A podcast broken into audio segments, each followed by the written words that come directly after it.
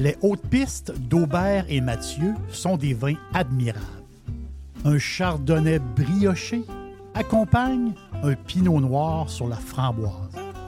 Ils sont offerts à moins de 20 Je lance l'invitation. Goûtez les hautes pistes.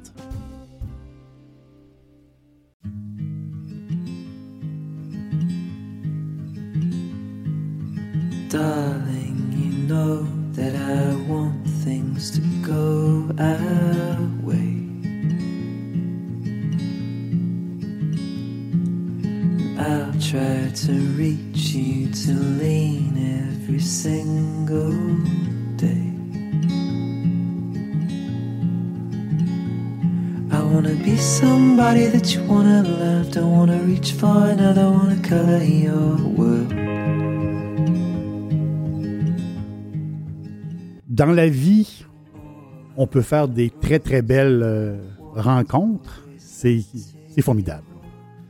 Des rencontres, des fois, c'est le pur hasard. Puis je pense que c'est ces rencontres-là qui sont, sont les plus euh, formidables. Aujourd'hui, je rencontre Morgane Renault. Morgane Renault, c'est euh, c'est une fille de vin. Morgane Renault, elle représente justement un grand château français, un grand château de Bordeaux. Et euh, j'ai vraiment le plaisir de la recevoir. Puis euh, c'est tout à fait passionnant. euh, tout ce qu'on s'est dit avant. Et là, tout ce qu'on va se dire maintenant, c'est tout est, tout est passionnant. Bonjour Morgane. Bonjour Jerry. Je suis content que vous m'appeliez. J'aime votre accent pour le Jerry. J'aime, j'aime, j'aime beaucoup ça. Ça commence très bien. j'a- j'a- J'aime ça. Donc, vous, Morgane Renault, vous représentez euh, le château Aubryon. Oui, tout à fait. Le château Aubryon qui, pour les amateurs de vin, c'est, comme un rêve, en fin de compte. là. Il y a beaucoup de gens qui adorent le vin et qui n'ont jamais bu de Aubryon de leur vie. Il faut, faut, faut le dire. Et euh, vous représentez ce château-là depuis combien de temps? Depuis trois ans. Trois ans, d'accord. Oui. Depuis trois ans. Et c'est, est-ce que vous représentez tous les vins de Aubryon? Euh, toute la gamme au complet? Alors, moi, je travaille pour Clarence Dillon Wines, Oui. qui est l'entreprise de distribution euh, de euh, Clarendelle inspirée par Aubryon, dont on parlera tout à l'heure, Oui. et également des châteaux euh, du domaine Clarence Dillon. Donc Aubryon, Mission Aubryon et Château Quintus. Oui, Quintus qui a été acheté il n'y a pas tellement. euh, il y a quelques années, fait. je crois. Euh, 2012. Ah, 2012, Euh, voilà. 2012, exactement. Et là, c'est c'est toute l'histoire. C'est ça qui est intéressant de, de, de, de, de Clarence Dillon, parce que c'est en réalité, c'est pas son vrai nom, Dillon. Je pense qu'il est, euh, c'est, c'est- il est polonais d'origine, mais c'est toute l'histoire de, ce de cette. On va dire que c'est un personnage, personnage. Y a-t-il une série Netflix qui a été faite sur, euh, sur lui? Pas encore, hein? Pas encore. Pas encore, mais Et- il devrait en avoir une, je Oui, pense. oui, oui, oui. Vous êtes d'accord Je suis avec complètement d'accord. Parce que c'est, c'est une, une épopée. Donc, racontez-moi, c'est, c'est quoi son histoire de, de Clarence Dillon, Donc- qui, est, euh, qui est américain? Oui, Mais- la famille Dillon, euh, pardon. Oui. la famille Dillon est américaine. euh, ce sont des banquiers. Euh, Oui. Ils habitent au Texas, à San Antonio. Et euh, il y a toujours eu. euh, c'est une famille de francophiles. Donc, il y a toujours eu une relation entre les États-Unis et la France. Clarence Dillon voyage à Bordeaux dans les années 30. Euh, il tombe amoureux de Aubryon et décide de l'acheter en 1935. Et euh, donc, son fils, qui est Douglas Dillon, euh, continuera à exploiter le château Aubryon tout en étant euh, ministre des Finances sous Kennedy. Il a été également euh, ambassadeur des, euh, des États-Unis en France. Oui. Donc, il y a toujours cette longue relation entre euh, la France et les États-Unis, qui est d'ailleurs euh, toujours là aujourd'hui, puisque la famille est, est toujours propriétaire euh, du domaine. Et on a une, de très nombreux actionnaires qui sont basés aux États-Unis. Et aujourd'hui, on a ouvert une page de plus euh, dans l'histoire, puisque euh, le propriétaire actuel, qui est l'arrière-petit-fils de Clarence Dillon, est le prince Robert de Luxembourg, Oui. euh, qui, est, qui fait partie de la famille royale du Luxembourg par son côté paternel. Alors, c'est pas le prince régnant, mais il a quand même le titre. Qu- Quand même. Voilà, donc on a vraiment le côté européen avec le côté Amérique du Nord à travers le château Aubryon. Mais Château Aubryon, c'est quoi l'histoire avec euh, Thomas Jefferson? Il y a, il y a comme une histoire là, de, des années 1700. Là, où, euh, Alors, le, oui, le château Brion, euh, les, les vignobles à Bordeaux remontent au XVIe, XVIIe siècle. Donc, c'est également le cas du château Aubryon et du château Mission Aubryon, hein, nos, nos deux châteaux qui, qui se font face euh, l'un et l'autre. C'est vraiment, ils, sont voisins, mais c'est la première fois qu'ils appartiennent à la même famille depuis leur création. OK. Donc ça, c'est c'est quand même assez intéressant. Et le château Briand a été classé. Donc, les propriétaires se sont succédés au, au courant des siècles euh, avant d'appartenir à la famille Dillon. Et euh, le, le château Briand a eu la chance d'être classé euh, premier grand cru en 1855. Donc, au 19e siècle, on avait euh, quatre, euh, euh, oui, on va dire quatre premiers grands crus qui ont été euh, choisis. Euh, Lafitte Rothschild, La Tour, Margot et Aubryon, qui est le seul à être situé dans les Graves et non pas dans le Médoc comme les autres. Et puis après, le château Mouton Rothschild a, a été lui aussi promu premier Oui. grand cru. Donc on a cinq premiers grands crus 1855 à Bordeaux et, et nous on est très fiers d'en faire partie avec le château Aubryon. Pour, pour bien comprendre Bordeaux, on, on voit Bordeaux comme une, on- comme une région, mais c'est plein de sous-régions, c'est plein de subtilités, Bordeaux. Euh, on le voit écrit sur la bouteille, on voit, là, vous avez parlé des graves, justement. Puis le château Aubryon, je crois qu'il est très près de Bordeaux, la ville en tant que telle. Il est, combien de kilomètres? On est vraiment euh, à la limite de Bordeaux. Donc en fait, Aubryon est entouré d'habitations. Alors autrefois, bien sûr, euh, c'était la n'était pas campagne. c'est- Exactement. exactement. Mais, euh, mais aujourd'hui, la ville de Bordeaux s'est étendue euh, partout autour du château. On, on a, en fait, c'est un petit peu la banlieue de Bordeaux. On a le- la ville de Talence, la ville de Pessac et la ville de Mérignac qui sont vraiment qui juxtaposent la propriété. Et euh, on peut accéder au centre-ville de Bordeaux avec les transports en commun en 15 minutes euh, sans problème ou en vélo. Donc c'est vraiment juste à côté. C'est le seul, un des seuls châteaux à être situé dans la ville de Bordeaux. Est-ce qu'on peut visiter? Est-ce que c'est fermé? Est-ce qu'on peut... Oui, oui, oui, bien sûr. Moi, je, je suis jamais, jamais allé à Bordeaux de ma vie. C'est un, un projet. J'ai fait, plusieurs tournées, mais Bordeaux, je ne suis jamais allé. Alors, vous êtes tous les bienvenus euh, au château, bien entendu. Euh, alors, Aubryon, en ce moment, euh, en- a commencé des travaux en, en 2022 qui vont durer jusqu'en 2025. On a un gros projet de restructuration de, de notre, de notre partie chai. Donc, Oui. euh, malheureusement, en ce moment, on sera, on sera fermé pour les visites, mais le château Mission Aubryon, qui est juste en face, lui, euh, accueille, accueille des visiteurs avec grand plaisir. euh, et on, on aime beaucoup justement partager notre, notre savoir et, et puis nos vins. Euh, mais pour vous donner un petit peu d'explication euh, sur Bordeaux, parce que euh, effectivement c'est c'est quand même assez compliqué. Oui, c'est par rapport au vin. Mais en général, en général, euh, la voyez présentement devant moi, j'ai un, j'ai un livre. C'est un cadeau que mes enfants m'ont fait. C'est un livre sur. aujourd'hui, on- on- c'est sûr qu'on est toujours sur, sur le web tout le temps, mais, ça, mais ce livre-là, ce livre-là, c'est un cadeau. Et je pense que c'est un des plus beaux cadeaux que j'ai eu. Euh, c'est tous les détails. Moi, moi vous le savez, je suis un, je moi, je suis un amateur de vin. Je ne me calcule pas comme un connaisseur de vin. Je moi, j'aime ça exprimer puis parler des vins que j'aime, tout simplement. Euh, euh, c'est, c'est- l'aubergiste, c'est ça. J'adore un vin, j'en parle. Euh, je m'y connais quand même pas mal, pas mal. Les vins espagnols, euh, beaucoup. Euh, mais la France, il y a quelque chose de particulier. C'est de tout, les climats, les, tous les petits détails.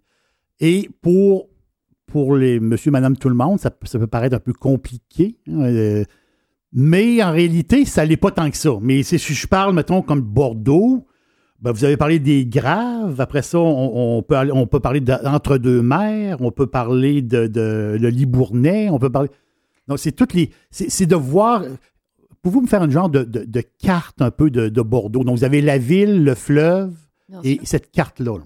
Donc en fait, bon, moi je viens de Bordeaux, donc c'est un, un réel plaisir de, partager euh, ma région et, et de parler de, de là où je viens. Donc effectivement, vous l'avez dit, ça a l'air compliqué, mais c'est pas si compliqué que ça. donc en fait, Bordeaux, c'est une ville déjà, tout d'abord. Euh, une ville qui est située à à peu près 50 km de la mer et en bordure de, de Garonne, du fleuve Garonne. Et c'est aussi une région viticole. Donc une région viticole assez vaste avec euh, de très nombreuses petites appellations à l'intérieur. Parce qu'en fait, Bordeaux, on a un sol qui, qui est très varié. Et bien sûr, en fonction du sol, on ne va pas planter les mêmes euh, cépages, les Oui. mêmes types de raisins. Donc, si vous regardez une carte euh, Bordeaux, on est au bord de l'océan Atlantique, sur la gauche. Et puis, on a donc cette rivière, la Gironde, euh, qui se sépare en deux entre la Dordogne et la Garonne.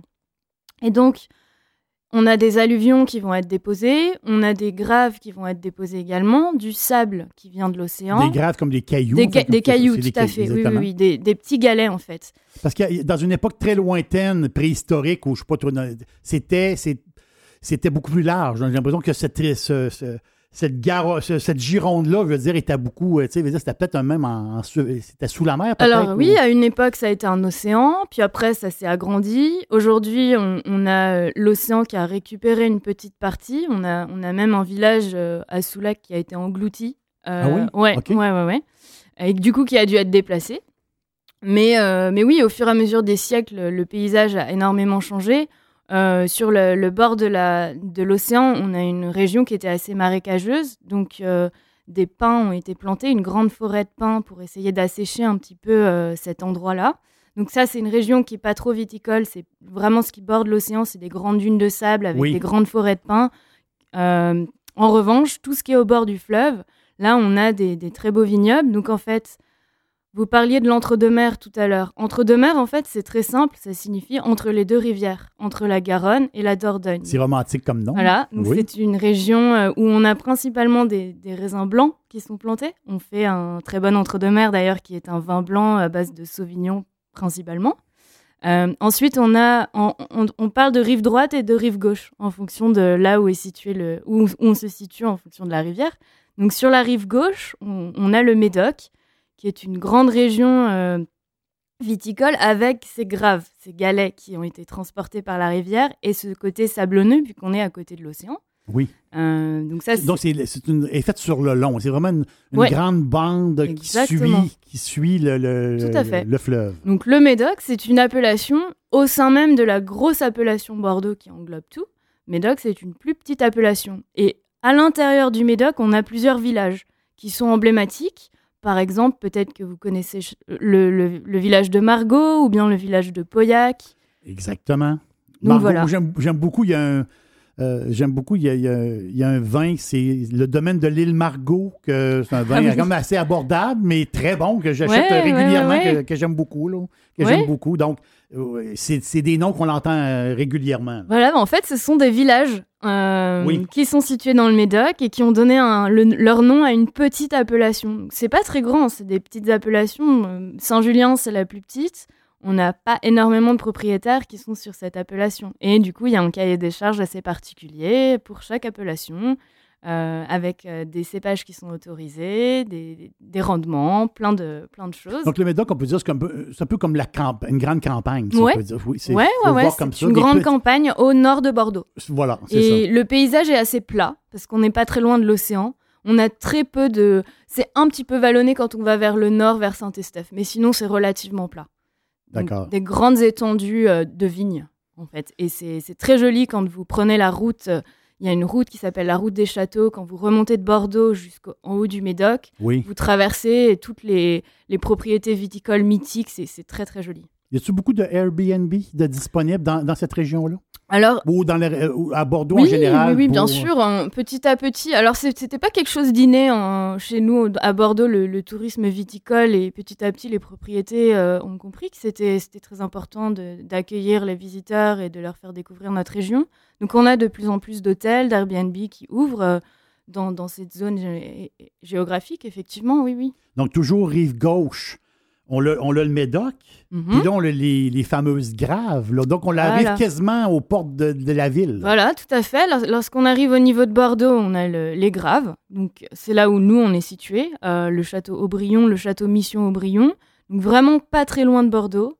Euh, le même, un peu le même sol que dans le Médoc, avec euh, beaucoup de, de galets, de graves.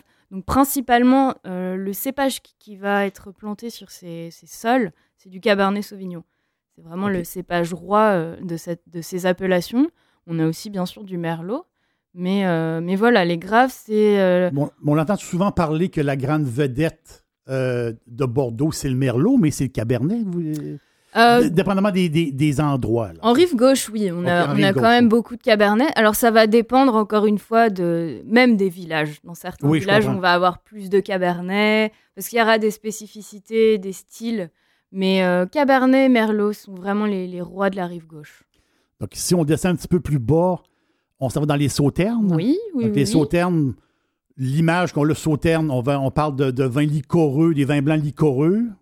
Alors le, le sauterne, c'est vraiment euh, c'est de la magie. Euh, moi, je trouve que c'est vraiment de la magie. On est situé à une heure au sud de Bordeaux, en bord d'un toujours pas très loin du fleuve, et on a cette spécificité. C'est un microclimat en fait, un- de la brume matinale qui va créer une pourriture noble Oui. sur les raisins. Alors, en général, c'est quelque chose qu'on fuit sur les raisins rouges. C'est, ça pourrait mettre en, en péril une, une vendange entière. On, on fait très attention à ça parce que cette pourriture noble euh, qu'on appelle pour le blanc n'est pas noble pour le rouge, au contraire. Euh, mais à Sauternes, c'est vraiment ce qu'on recherche. Et, euh, et donc, on va vendanger chaque parcelle, presque chaque grappe et chaque, chaque grain un par un, pour récupérer uniquement les, les grains qui sont atteints par cette pourriture Quel noble. ouvrage, quel travail. Et parfois, on peut même repasser deux, trois fois dans, dans les rangs Oui. euh, de vignes euh, à trois dates différentes. Parce qu'ils vont pas pourrir, ben, je dis Voilà. pourrir dans le sens qu'ils vont pas être au même stade, Ouais, les- les- chaque grain, chaque Tout grain. à fait. Et donc, cette pourriture noble donne euh, vraiment ce côté euh, écorce d'orange. Oui. Bien sûr, les arômes sont concentrés parce qu'en fait, euh, le- l'eau va, va s'évaporer. Et donc, en fait, cette pourriture, elle va créer des petites fissures sur la pellicule, euh, la, la peau du raisin. Et ça va permettre à l'eau de s'évaporer. Et donc, les, les sucres vont être concentrés euh, dans le grain. Et, euh, et donc, Sauternes est connu pour ses vins liquoreux. Euh, Sauternes et Barsac, qui sont euh, Oui. à côté l'un de l'autre. Le château Ikem, c'est là? Oui, tout à fait. Château Yquem, euh, c'est à Sauternes. Euh, J'ai eu la chance d'y goûter il y a peut-être un an de ça. J'ai, j'ai, j'ai adoré ça. Ah bah oui. j'ai adoré ça. On l'avait, on l'avait vraiment. C'était, c'était, c'était une belle- vraiment une belle soirée. C'était un beau, un beau cadeau que, que j'ai reçu de cette bouteille-là. Mais c'est pas pour tout le monde. C'est, ce qui arrive, c'est que c'est pas pour tout le monde. Et il y a- Alors, il y, a une oui. clien- il y a une clientèle pour ça. c'est un vin, c'est sucré, donc Voilà. euh, euh, c'est un vin euh, qui est difficile à associer avec de la nourriture aussi, mais peut-être les gens ne connaissent pas trop et, et savent pas savent pas vraiment comment l'associer. On va toujours l'associer avec du foie gras ou avec du fromage bleu, mais en fait, il y a plein d'autres possibilités. On- moi, je l'associe avec du poulet rôti parce que je, Oui. je trouve que c'est magique. Euh, on peut l'associer avec des plats asiatiques, on peut l'associer avec des desserts, des tartes tatin par exemple, des tartes au Bonne citron. idée.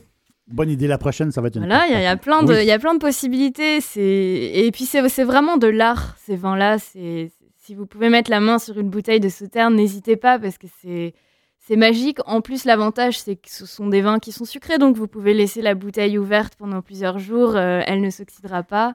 Oui. Donc euh, voilà, ça c'est vraiment une belle découverte. Je, je vous conseille d'essayer quand même. Donc, toujours rive gauche, on descend encore plus. Là, on voit comme Bordeaux supérieur. C'est quoi cette région-là exactement? Alors, Ça, en fait, C'est- C'est-tu une, euh, une espèce d'espace pour pas produire? vraiment- Non, justement, Bordeaux, Bordeaux supérieur, c'est euh, pas vraiment géographiquement euh, limité.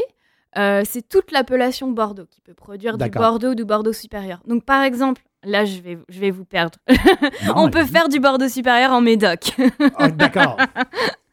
Parce oui. qu'en fait, si vous regardez toute l'appellation Bordeaux, euh, on peut faire du Bordeaux ou du Bordeaux supérieur. On n'a pas vraiment d'intérêt à faire du Bordeaux supérieur en Médoc, bien sûr, puisque euh, euh, un Médoc se vendra toujours plus cher qu'un Bordeaux supérieur. Bordeaux supérieur, c'est une appellation un peu plus générique.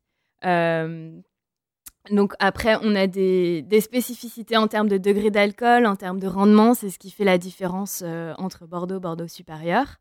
Et ce sont bien sûr des vins euh, peut-être plus faciles à boire, euh, que vous pouvez apprécier dans leur jeunesse. Les médocs, c'est peut-être un peu plus complexe, il va falloir attendre un peu plus. Vous avez des très bons rapports qualité-prix en Bordeaux, Bordeaux supérieur. Donc, Mais c'est pas géographiquement limité. C'est vraiment toute l'appellation Bordeaux qui peut produire du Bordeaux, du Bordeaux supérieur.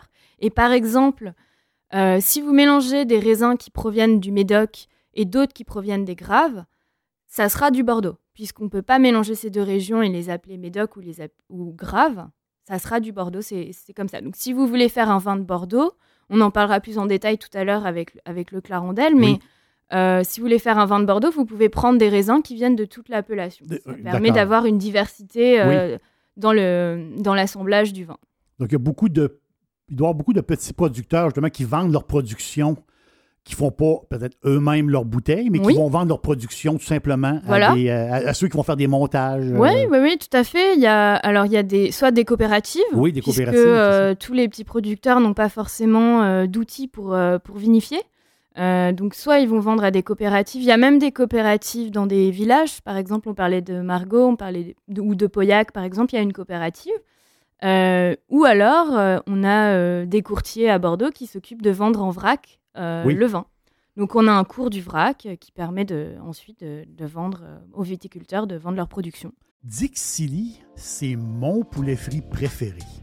Chez Dixili Charlebourg, vous allez être reçu par une équipe formidable.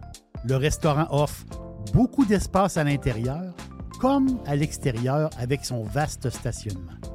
Un poulet frit débordant de saveurs tout à fait extraordinaire. On vous attend à Québec, Dixilly, Charlebourg. La rive droite maintenant. Alors, là, on, est un peu plus. Ça se peut-tu qu'on soit un peu plus dans collineux, si tu. Euh, oui, oui, oui, tout à fait. Donc en fait, euh, en rive droite, on a, c'est un paysage qui est magnifique, un peu plus vallonné euh, et très diversifié. Donc, on a d'abord parlé de l'entre-deux-mer. Quand vous traversez, en fait, si vous traversez dans les, graves, vous allez arriver en entre-deux-mer. Vous traversez le fleuve. Donc entre deux mers, principalement des raisins blancs, mais aussi du rouge, qui va produire du Bordeaux, puisqu'on n'a pas d'appellation spécifique en, entre-deux-mers pour le rouge.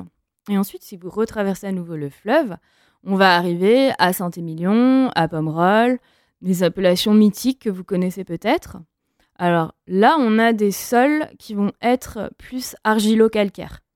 Euh, donc en fait, si vous allez à Saint-Émilion, et je vous recommande vraiment, c'est un, village qui est absolument sublime, avec beaucoup d'histoires, euh, puisque euh, il y a quand même une histoire. Euh, il y a beaucoup, des moines ont fondé Saint-Émilion. c'est vraiment sublime. Si vous visitez Saint-Émilion, il y a des caves, des catacombes qui ont été creusées, et donc c'est du calcaire qui est, qui est là, et ce sont des pierres qui ont servi à construire les châteaux aux alentours, les habitations et la ville de Bordeaux. Donc vous avez vraiment euh, des caves, des habitations troglodytes aussi en bordure, euh, en bordure du fleuve. Donc euh, donc c'est fascinant. Et ces sols-là sont parfaits pour le cabernet franc et le merlot. Donc les vins à Saint-Émilion vont être plus à base de cabernet franc et de merlot. Mais encore à, Saint-Émilion même, qui est une appellation qui est quand même relativement petite, on a une variété de sols incroyable. Donc c'est tout. C'est en plus d'être des petites parcelles, il y a encore des plus petites parcelles. Il y a comme il y a une magie là, pour, par rapport à ah chaque. Euh, Et les vignerons euh, ont tendance de plus en plus à vinifier chaque parcelle individuellement. Donc quand vous visitez un chai, vous allez avoir peut-être 30 cuves qui correspondent à 30 parcelles. C'est comme, des climats de Bourgogne, oui, mais, un petit peu. mais en Saint-Émilion. Oui, si on, on, se met l'image. Alors après, nous, on n'utilise pas. Ce qui, est très intéressant à Bourgogne, c'est que chaque climat a un nom qui correspond au nom de la parcelle d'autrefois. Alors on a aussi ces noms quand vous regardez un, parcellaire d'un château. Euh, chaque parcelle a un nom un petit peu rigolo comme, euh, comme en Bourgogne, mais on ne les utilise pas, nous. D'accord, d'accord. Et là, on, juste un petit peu plus. Il y a une autre petite région, Pomerol, qui est juste là. là. Voilà, alors Pomerol, c'est tout petit. Mais c'est euh, c'est vraiment mythique. On a euh, des châteaux comme euh, Pétrus, oui, ou Château Le Pin, qui sont emblématiques de, la, de Pomerol. Donc c'est vraiment une appellation minuscule. Et on produit des vins, alors principalement à base de Merlot cette fois. le Merlot, c'est vraiment le roi à Pomerol. Et mais c'est tout près de Saint-Émilion, en fait. Parfois, on, traverse à pied, on se rend même pas compte qu'on est passé à Pomerol. mais, euh, mais oui, c'est vraiment tout petit, en revanche. Très peu de producteurs.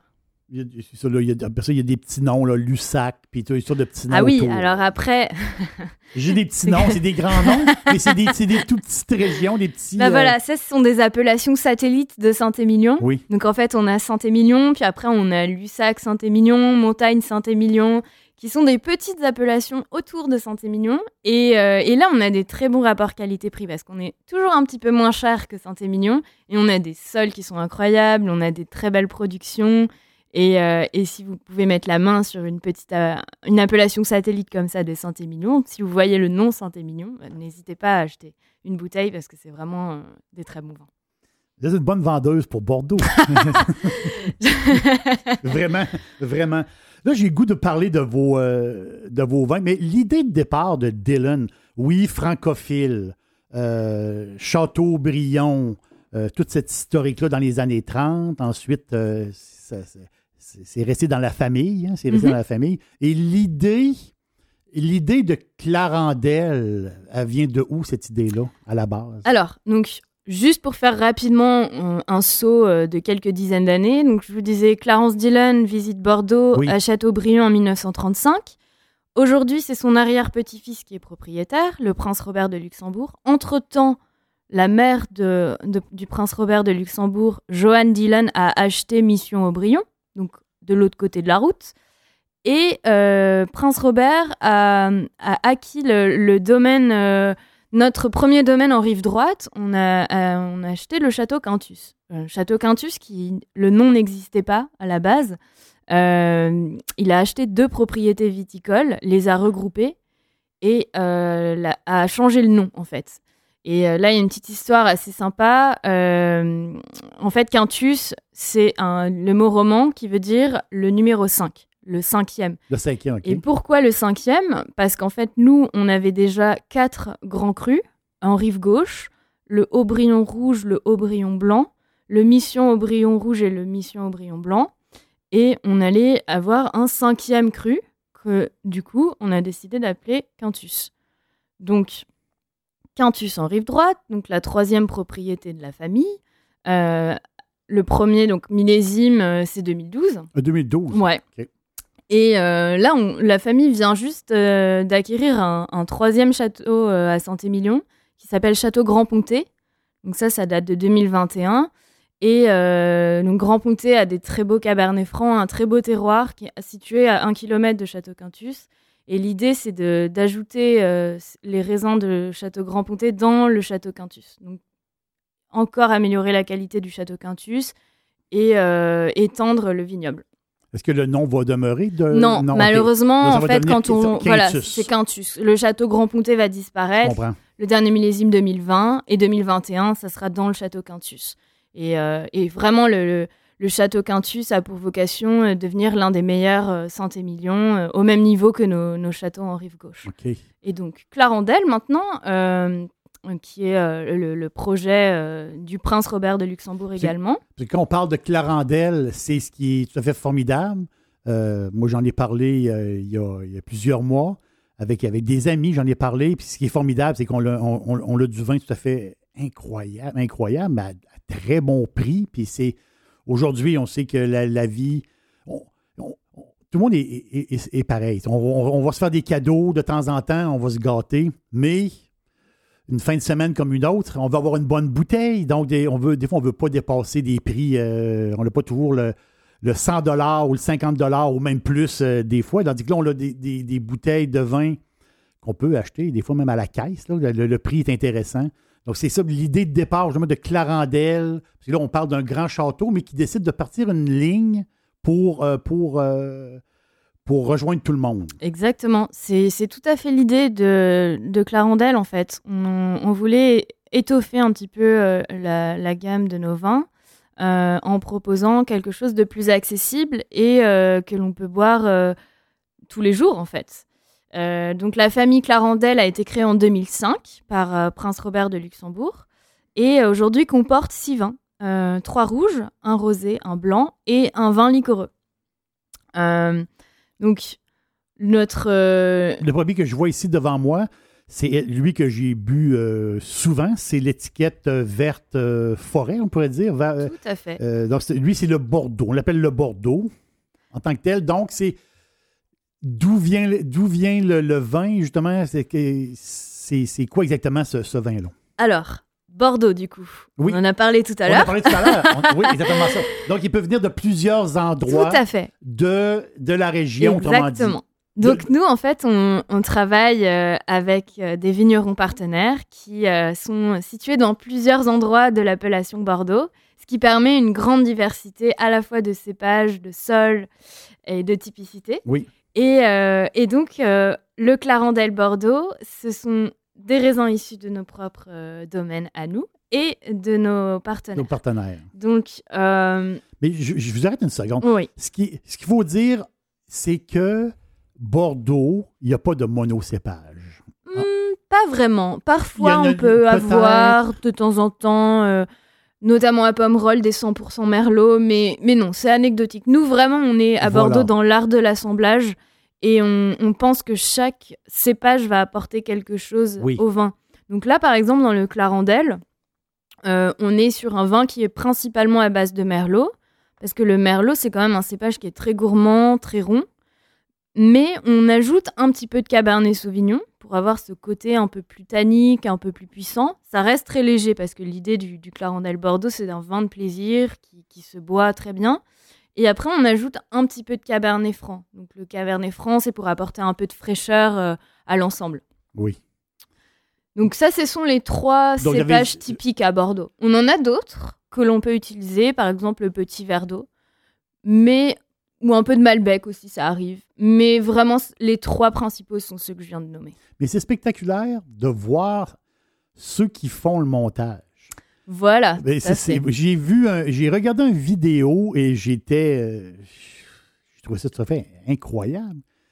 Alors oui. Euh, La personne, ben, sont, un, ils sont plusieurs, ils sont Mhm. quatre ou cinq. Ouais. Et là, ils ont plusieurs verres devant eux. Et là, ils vont goûter justement une multitude de vins. Et ces vins-là qu'ils vont goûter, ils vont servir justement à l'assemblage euh, de, de- Donc, ils- vraiment, c'est une équipe. Puis chaque personne a, ont plusieurs vins à goûter pour Mhm. faire le, le montage parfait, si on peut dire. Alors nous, on a euh, à- au château Aubryon, l'équipe est dirigée par Jean-Philippe Telmas, qui est le directeur, Jean-Philippe Masclé également, et on a Nathalie Bassot, qui est notre œnologue euh, pour Clarendel. Donc ils se réunissent pour, pour faire le- les, les assemblages de Clarendel, et c'est vraiment un, un exercice assez difficile parce que ils- devant eux, comme vous disiez, ils ont plein de verres, plein d'échantillons. Et pour Clarendel, l'idée, c'est vraiment de, de recréer une identité. Chaque année, on va essayer de recréer le même style, un peu comme un champagne non millésimé. Oui. Peu importe le millésime de Clarendel que vous allez boire, vous allez vraiment reconnaître ce style. Ce style-là, Voilà. Donc, ils se réunissent, ils goûtent plein plein d'échantillons qui proviennent de nos propriétés, de nos, de nos vignerons partenaires. Et c'est comme un puzzle, en fait. On va assembler les pièces. Et puis, chaque, euh, chaque petit échantillon va apporter quelque chose à l'assemblage. On va décider peut-être de mettre bah, 20% de cette bouteille avec 10% de, de ces merlots qui proviennent, je dis n'importe quoi, mais de, de Castillon. Ensuite, on va ajouter euh, un petit peu de Cabernet Sauvignon qui vient du Médoc Oui. Un petit peu de merlot qui proviennent de nos propriétés. Et voilà. Et l'idée, c'est d'avoir l'assemblage parfait. d'avoir un style, puis garder le, Voilà. sti- le style, justement, du Clarendel euh, Bordeaux. Tout à Donc, fait. les gens qui sont habitués d'acheter, c'est euh, c'est visuel hein, aussi, Mhm. la- l'achat peut être visuel. Donc, euh, c'est la boutique. Moi, j'aime beaucoup Clarendel, j'aime beaucoup l'étiquette verte. Donc, il y, a- il y a une continuité là, avec le temps. là. Voilà. Après, l'é- l'étiquette verte, c'est vraiment la couleur emblématique de Aubryon, le vert. Euh, on, a, on a beaucoup de choses qui sont vertes à Aubryon, donc on a vraiment choisi de, pour notre, euh, notre vin phare, le Bordeaux Clarendel, d'utiliser ce joli vert forêt, comme vous disiez. Oui. Et puis, on a une bouteille qui est assez particulière. Toutes nos bouteilles euh, de tous nos domaines sont un, un peu particulières. Nous, on aime bien euh, faire des choses différemment. Donc, la bouteille de Aubryon a une très jolie forme euh, qui est très différente de, certaines bouteilles de Bordeaux qui est en fait une ancienne, euh, l'ancienne forme des bouteilles de Bordeaux au début du XXe siècle. Euh, la bouteille de notre château Quintus est plus une bouteille de Bordeaux du XIXe siècle, donc encore avant, qui a une forme encore différente. Et puis Clarendel, on, est, on a une bouteille qui est un peu plus grande que la bouteille classique de Bordeaux, on a une bouteille qui est gravée, avec nos- notre Clarendel euh, sur le, col. Voilà, on, a aussi un, style un peu différent du, classique Bordeaux que vous avez peut-être l'habitude de voir, une étiquette blanche avec une gravure d'un château dessus. Nous, on a choisi, euh, c'est un parti pris et c'est notre propriétaire qui a, dessiné cette magnifique bouteille. Euh, on a choisi le doré, le vert, avec euh, un logo qui est assez particulier puisqu'il représente toute l'histoire de la famille. On a les, les CD qui sont les initiales de Clarence Dillon qui a acheté Aubryon Oui. en 1935. Ensuite, on a la couronne de la famille royale du Luxembourg tout en haut. On a la couronne en feuille de vigne de la famille Dillon. Et puis, on a ces deux lions emblématiques de Clarendelle. C'est comme ça que vous allez reconnaître la bouteille. Euh, ces deux lions, en fait, qui sont euh, des statues devant le château Aubryon. Donc, si vous venez visiter le château à Bordeaux, vous reconnaîtrez ces deux lions qui sont en pierre euh, devant notre château. Est-ce que ça a le rapport au- à la présence anglaise de, ce- de, de- de- de Bordeaux euh, dans les années très passées? Les, les Anglais, en fait, compte, ils ont été euh, présents dans cette région-là? Oui, c'est vrai qu'on a une grande histoire avec les Anglais. Oui. Euh, je, je, je suis pas convaincue, peut-être. OK, peut-être. Euh, mais, mais, mais là, nous, on a vraiment choisi de faire quelque chose de différent écusson, à, à notre exactement. image, en fait. Euh, on, a, on a créé cet écusson hein, qui, qui, était, euh, qui est une, une création de notre propriétaire euh, pour rendre hommage à sa famille. Hum, C'était pas un écusson qui existait avant. Donc, euh, donc voilà. J'aime aussi l'explication qu'il y a à l'arrière de la bouteille. Qui euh, Oui, bien sûr. bien. Vous avez l'histoire de la famille, un, un petit rappel. Vous avez les, les détails des raisins qu'on utilise dans la bouteille, les cépages. Nous, on aime bien toujours, euh, toujours donner cette indication avec une photo de, de Clarence Dillon, no- notre, notre fondateur. Est-ce qu'il y a, il y a une. Est-ce qu'à chaque année, il y a une bouteille ou des fois ça arrive? À chaque année. Il y a- Là, présentement, j'ai le 2016 devant moi, mais il y en a chaque année. Là. Oui, oui, pour le Clarendelle Bordeaux, on produit chaque année. Alors, euh, plus ou moins de volume, ça dépend, puisque nous, euh, c'est aussi ça la magie du vin, c'est que. euh, alors, c'est la magie pour moi, mais pour le viticulteur, c'est pas forcément la magie. on a des aléas climatiques, donc euh, bien sûr, on peut avoir du gel, on peut avoir du mildiou qui vont avoir un impact sur le volume et la production. Oui. Par exemple, en 2017, à Bordeaux, on a eu pas mal de gel.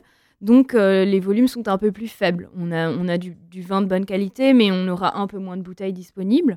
Euh, on- après, on a des millésimes. Le 2016, c'est vraiment un millésime généreux, un millésime avec une très belle maturité. Donc on a, on a produit euh, un, un volume honorable euh, de vin, donc on était très contents. Là, par exemple, en 2021, bon, c'est un peu plus, euh, un peu plus compliqué. Il y a eu un petit peu de gel, notamment sur les merlots, Oui. qui est un cépage qui Quel sort. hein. voilà, un cépage qui sort un peu plus tôt, euh, qui se réveille un peu trop tôt. Et malheureusement, on a toujours un peu de gel au mois d'avril. Donc, euh, donc voilà. Bon, ça, c'est les aléas de- climatiques et, et ça fait partie du métier de vigneron que, que d'essayer de, de les gérer. Et 2016, donc en fait, pourquoi 2016 aussi? C'est un vin qui est un peu plus âgé que certains vins que vous pouvez trouver euh, sur le marché. Et c'est vraiment un parti pris chez nous de mettre en marché les vins lorsqu'ils sont prêts à être bu. Euh, Clarendelle, l'idée c'est vraiment d'avoir euh, un vin avec des tanins qui sont bien fondus, Oui. qui est parfaitement prêt à boire. Et c'est aussi euh, intéressant pour nos amis restaurateurs qui peuvent mettre une bouteille sur la table d'un vin euh, un, peu plus, un peu plus prêt à boire, un peu plus âgé. Euh, donc aujourd'hui, voilà, nous, on vient juste de mettre en marché le 2016. Ils ont- deux- 2016. Mais est-ce que c'est une bouteille qui peut, euh, qui peut dormir un petit peu? Ou, euh, oui, on un peut. petit peu, voilà. Après, c'est pas l'idée de Clarendelle, c'est vraiment de le boire lorsque vous l'achetez. Euh, pas, forcément vocation à être vieilli 5-10 ans, mais bien sûr, si vous le gardez un an ou deux, il n'y a aucun y a aucun problème. Bien sûr. Là, je vois 2018, mais c'est sur le Médoc, dont l'étiquette bleue. Oui. Donc, euh, Médoc, là, c'est tout le raisin vient du Médoc. hein, la Tout à fait. Tout Voilà. le raisin vient du Médoc. Donc, c'est le même principe que vous, a- vous avez dû. euh, vous faites affaire avec des gens là-bas. Oui, oui, oui, tout à fait. montage. Donc, euh, alors, Médoc 2018. Le Médoc, c'est euh, un peu différent. Euh, c'est pas un vin qu'on produit chaque année. Euh, par exemple, il n'y a pas eu de Médoc 2017 parce qu'on n'a pas réussi à trouver euh, des volumes qui correspondaient à la qualité que l'on attendait. Donc, on est effectivement en 2018. C'est un Médoc qui est encore un petit peu jeune, que vous pouvez tout à fait boire aujourd'hui et que vous pouvez vieillir chez vous pendant au moins, enfin, jusqu'à 5 ans sans problème. Oui. Le Médoc, du coup, va être un petit peu plus tannique, un petit peu plus puissant, très différent du Bordeaux. Le Bordeaux, c'est un vin vraiment de plaisir que vous pouvez boire à l'apéritif, qui se boit euh, tout seul, très rond sur le fruit, des beaux arômes de fruits rouges. Le médoc, c'est un peu plus complexe, un vin que vous prenez avec, euh, avec de la nourriture. Vraiment avec une bonne grillade, euh, c'est Oui. parfait. Si on s'en va dans le.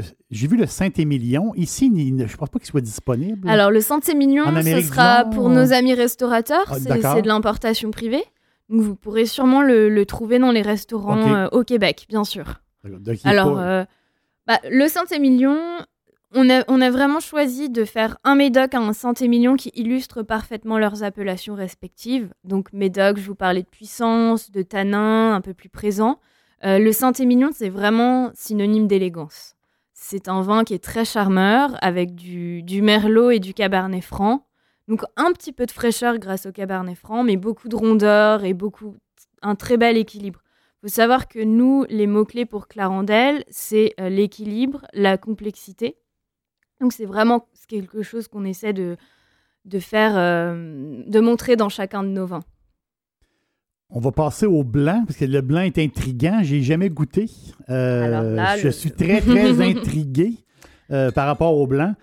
Ma femme adore le vin blanc. C'est euh, son vin, c'est ses vins préférés. Elle aime beaucoup le rouge, mais vraiment, le, le blanc, c'est. c'est une fille de blanc. On va, on, on va le dire comme ça. Fille de blanc. Donc, votre clarendelle blanc, si vous nous l'expliquez. Bien sûr. Alors ce qui est, ce qui est amusant, c'est que en général, quand on parle de Bordeaux, dans le dans l'esprit euh, dans l'esprit des, des gens, c'est plutôt du rouge. Oui. Mais on- voilà, Bordeaux est connu pour ses vins rouges. La classification de 1855, c'est pour les vins rouges. Mais à Bordeaux, on fait aussi du blanc. Alors tout à l'heure, on parlait d'entre-deux-mers. Entre deux mers qui veut dire pour, pour beaucoup de gens euh, le vin pour les huîtres. Exactement. mais, mais à Bordeaux, on est quand même à côté du bassin d'Arcachon. Et voilà. On, fait, on, a beaucoup d'huîtres. Et vous- l'entre-deux-mers. Là, vous allez m'attirer parce que moi, je suis un fan fini d'huîtres. Ah ben voilà. On, a- on vous attend à Bordeaux. ce. C'est bien. Mais effectivement, le- le- l'entre-deux-mer, c'est le vin, le vin de l'été, le vin qu'on va, qu'on va boire euh, au bord de la mer avec des huîtres, avec des crevettes, avec Oui. des fruits de mer.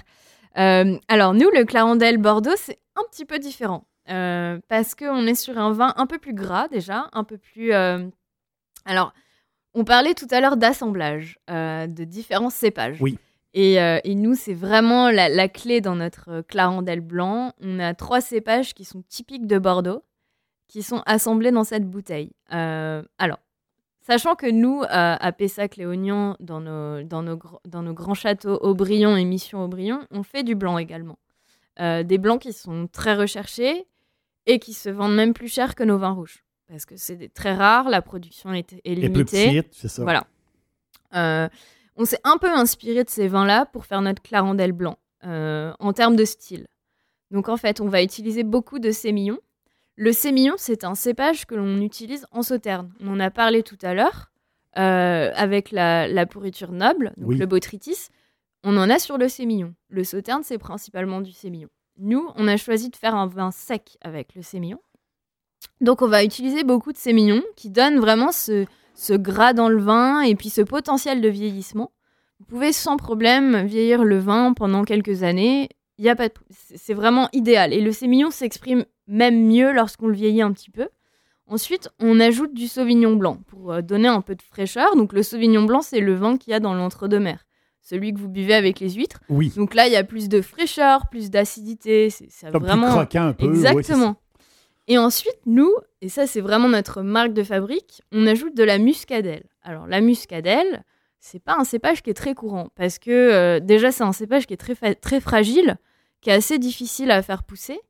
Et, euh, et c'est un cousin du muscat. Et le muscat, c'est- c'est c'est aussi du raisin de table. C'est c'est délicieux, c'est très aromatique. Très aromatique. très floral. Et la exactement. muscadelle a un petit peu les mêmes euh, propriétés. Donc en fait, la muscadelle va donner un nez très très floral au vin, avec des arômes vraiment délicats. Et donc l'assemblage de ces trois cépages, pour nous, ça a créé le vin parfait en fait. On a, on a vraiment chaque cépage qui va apporter quelque chose euh, à l'ensemble. Donc là, euh, en plus, le clarendelle blanc, ce qui est, ce qui est vraiment bien, c'est qu'on on peut le garder. Alors, quand vous l'achetez, vous pouvez tout de suite le boire, mais vous pouvez le garder un petit peu. Un an, deux ans, trois ans, il va s'exprimer encore mieux. Très intéressant. Ouais. Très, très intéressant. Est-ce que les quantités. Est-ce que, est-ce que vous avez autant de quantités ou est- est-ce qu'il est dur à trouver ou euh, c'est vraiment. euh, Alors, on produit moins de blanc. oui. Euh, en général, on vend euh, l'année en cours dans le millésime et à la fin de l'année, on n'en a plus et on passe à l'année suivante. Nous, on vieillit pas le blanc chez nous. Malheureusement, on n'a pas assez de volume pour pouvoir le faire. Donc, on va le mettre en marché une fois qu'il sera prêt et puis ensuite, on passera au millésime suivant. Donc, il est un peu plus difficile à trouver que le rouge, effectivement. Mais si vous pouvez mettre la main dessus, n'hésitez pas parce que c'est. Alors, c'est plus un blanc de, gastronomie que vous pouvez complètement boire euh, en apéritif aussi. Et je vous interdis pas de le boire avec des huîtres. Ah.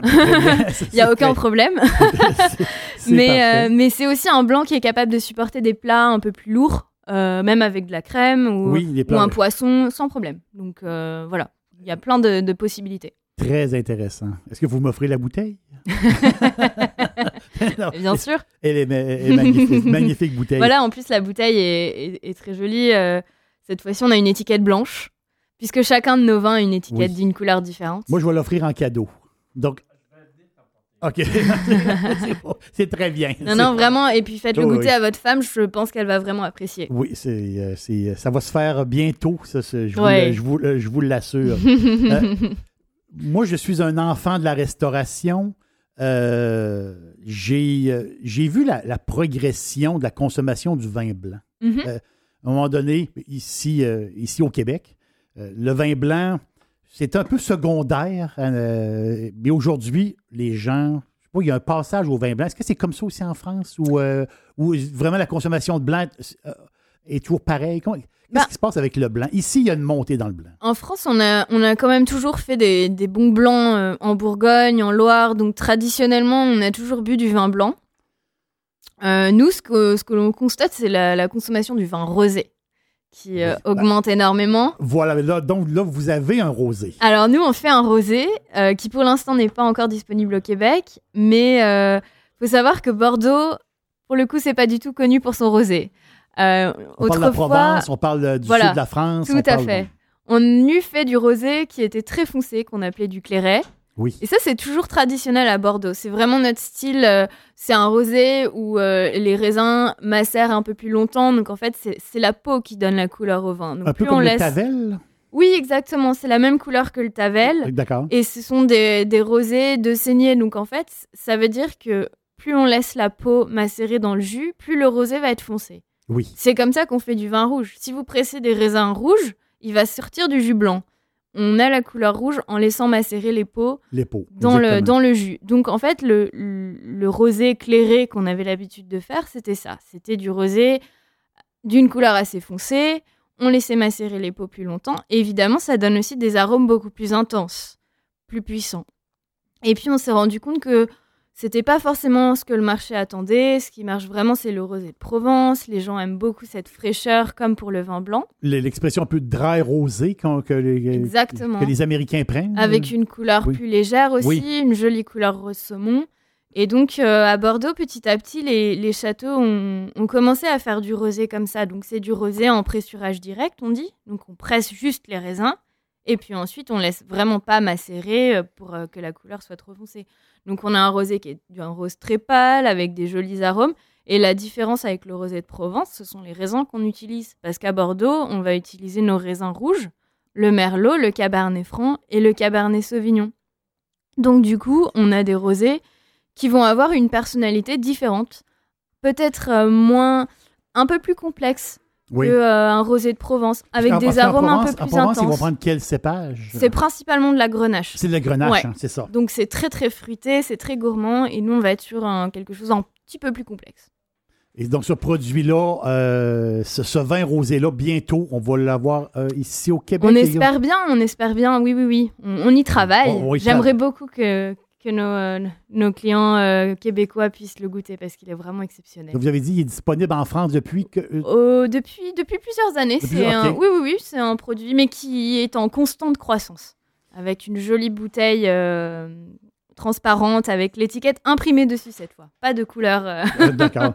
Euh, L'autre vin, que, parce que je, je crois que vous avez six produits, c'est Oui, ça? oui, six oui. produits. Le- votre licoreux, Oui, alors euh, on parlait du sauterne tout à l'heure. oui. Alors nous, c'est pas un sauterne. Il faut savoir qu'il y a une autre, une autre petite région vers. Alors, c'est un peu plus loin, c'est à deux heures de Bordeaux, qui s'appelle Montbazillac et qui produit également des vins euh, liquoreux avec euh, la pourriture noble, donc avec le botrytis. Oui. C'est le même processus. Euh, on a aussi ce- cette petite brume matinale qui permet au botrytis de se développer.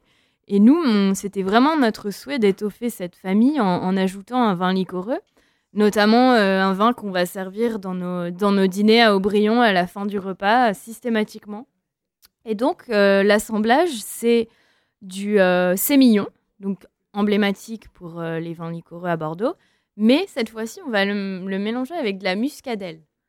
Donc ça, c'est vraiment pas courant d'avoir de la muscadelle euh, dans un, dans un vin liquoreux comme ça.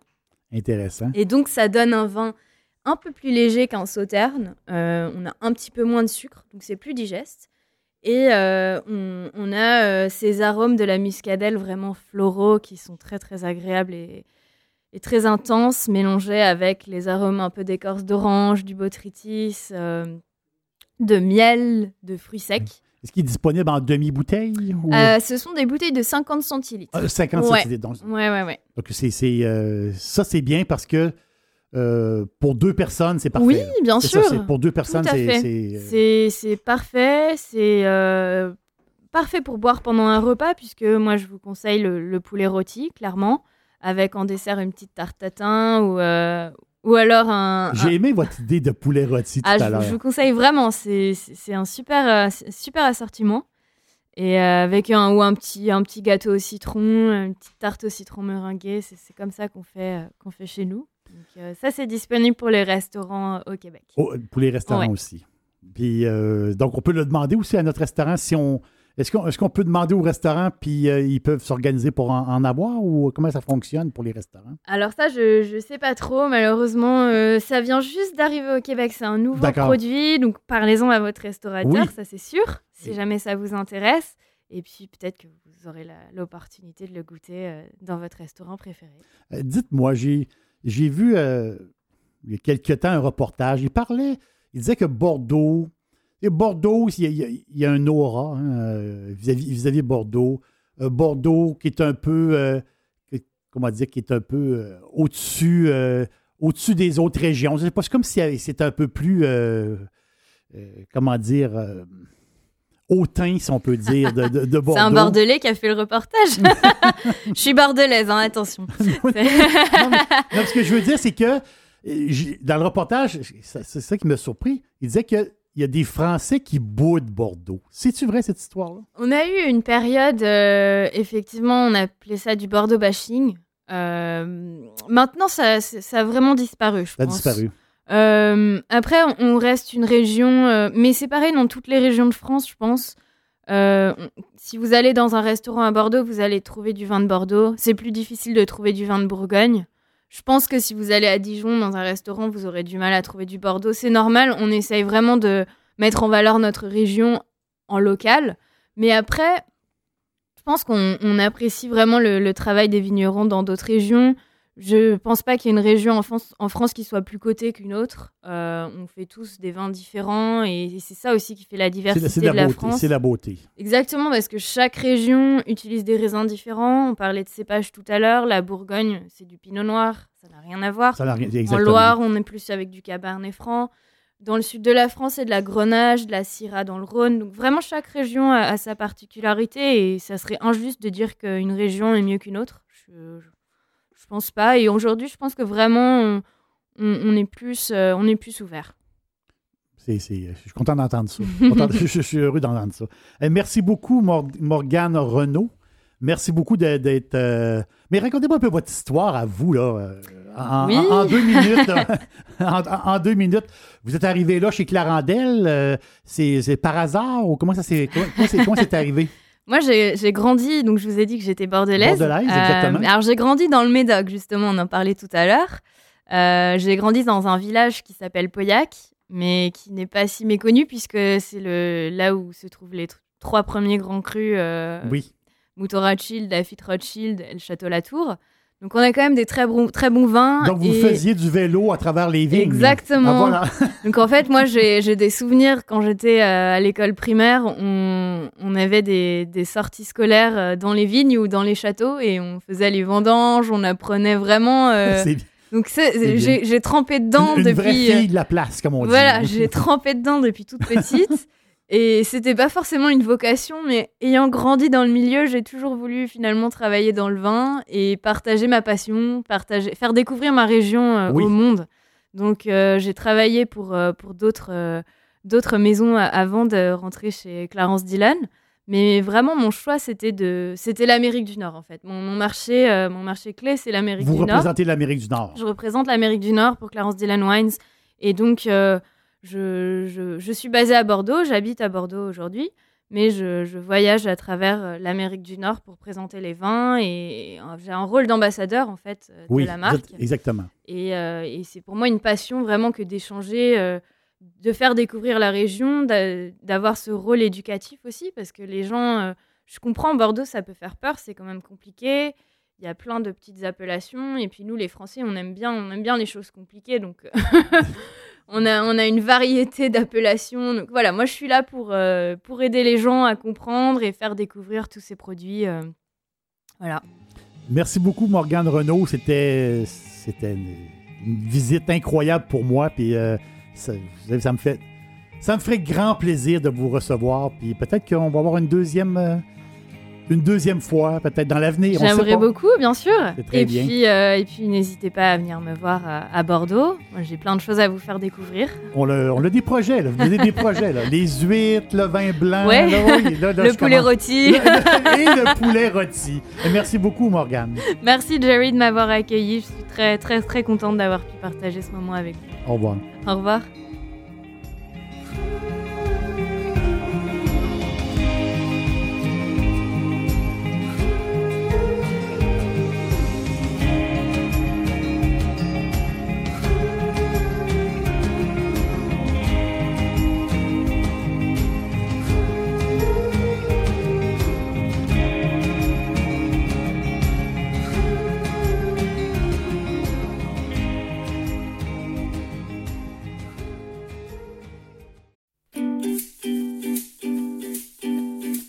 Me suivre au quotidien, cherchez Jerry l'aubergiste sur Facebook, Instagram, X et TikTok et bien sûr sur jerrylaubergiste.com.